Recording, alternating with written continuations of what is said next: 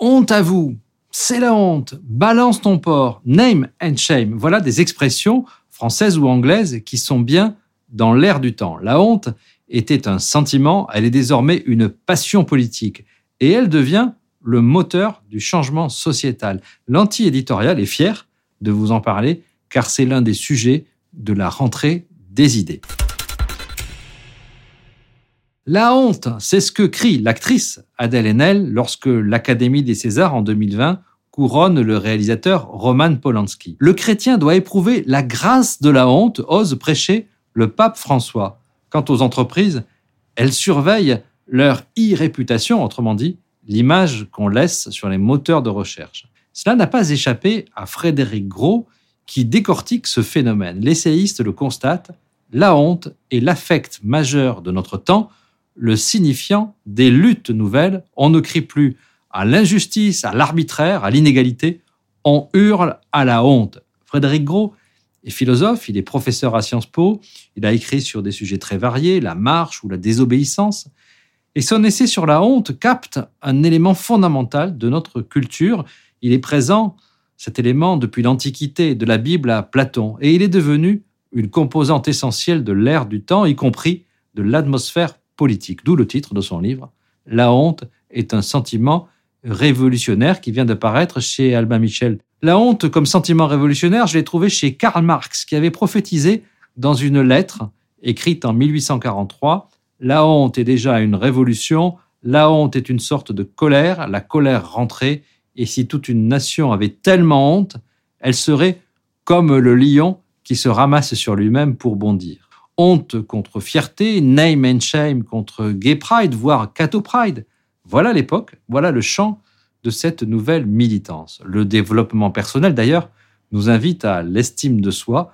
On nous conseille de ne plus avoir honte de nous-mêmes. J'assume, ou même l'impératif, assume. Voilà une des expressions un peu agaçantes qui sont devenues très fréquentes. Frédéric Gros relève d'ailleurs des tics de langage familiers, des expressions toutes faites comme la honte doit changer de camp. Notre société, il l'explique, est traversée par un cri, un cri qui cherche à atteindre les violeurs, les auteurs d'inceste, on l'a vu récemment, les milliardaires, les pollueurs. Vraiment, on carbure désormais à la honte. Au fait, qu'est-ce que la honte? Je vous propose de retenir la définition de Descartes dans son traité des passions. La honte est une espèce de tristesse fondée sur l'amour de soi-même et qui vient de l'opinion ou de la crainte d'être blâmé. Autrement dit, elle se distingue de la culpabilité, elle tient essentiellement au regard des autres. C'est une tristesse molle au ressort narcissique, dit notre auteur.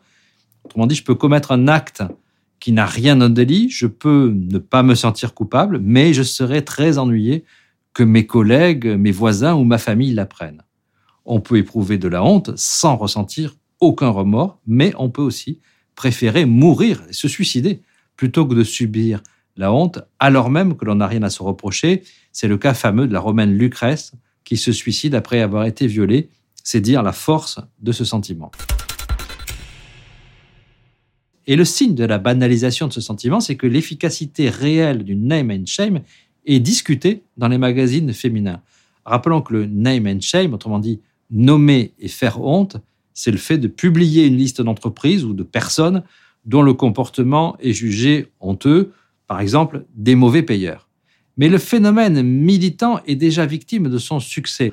En Grande-Bretagne, euh, une ministre conservatrice veut que la police publie le nom des consommateurs de drogue en ciblant les classes moyennes jugées peut-être plus sensibles au candidaton.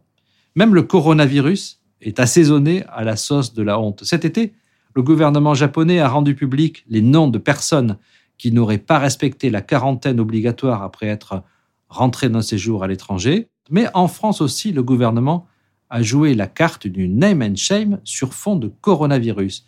Pour la ministre du Travail, Elisabeth Borne, il s'agissait de publier la liste des entreprises qui ne pratiquaient pas suffisamment le télétravail. Comme le relève alors l'opinion, Emmanuel Macron est friand de ce ressort qu'il a utilisé quand il était à Bercy puis, durant sa campagne électorale, il l'avait promis, nous publierons le nom des entreprises qui ne respectent pas l'égalité salariale entre les femmes et les hommes.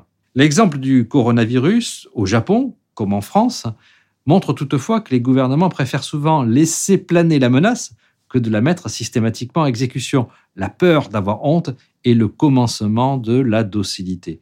Les Japonais n'ont eu à publier que le nom de trois personnes.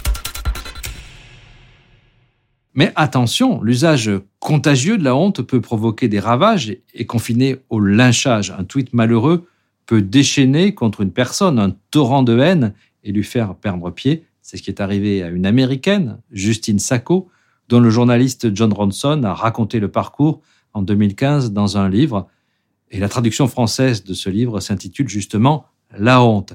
Cette forme insidieuse de contrôle social, se demande alors Ronson, quand des milliers d'anonymes peuvent se déchaîner contre quelqu'un qu'ils ne connaissent absolument pas, serait-ce les nouveaux jeux du cirque? La tendance peut en effet conduire à des abus, c'est ce que l'on a pu reprocher au mouvement MeToo, y compris dans une perspective féministe, d'autant qu'en France, l'intitulé du hashtag Balance ton porc insiste clairement sur la honte faite à l'agresseur, à la différence de MeToo, qui se place du point de vue de la victime.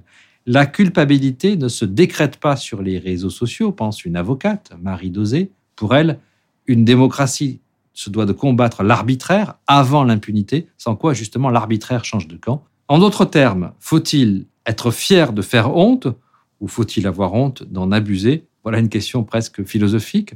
Et une question aussi pour vous, pour notre discussion en ligne. La honte est-elle une bonne arme politique?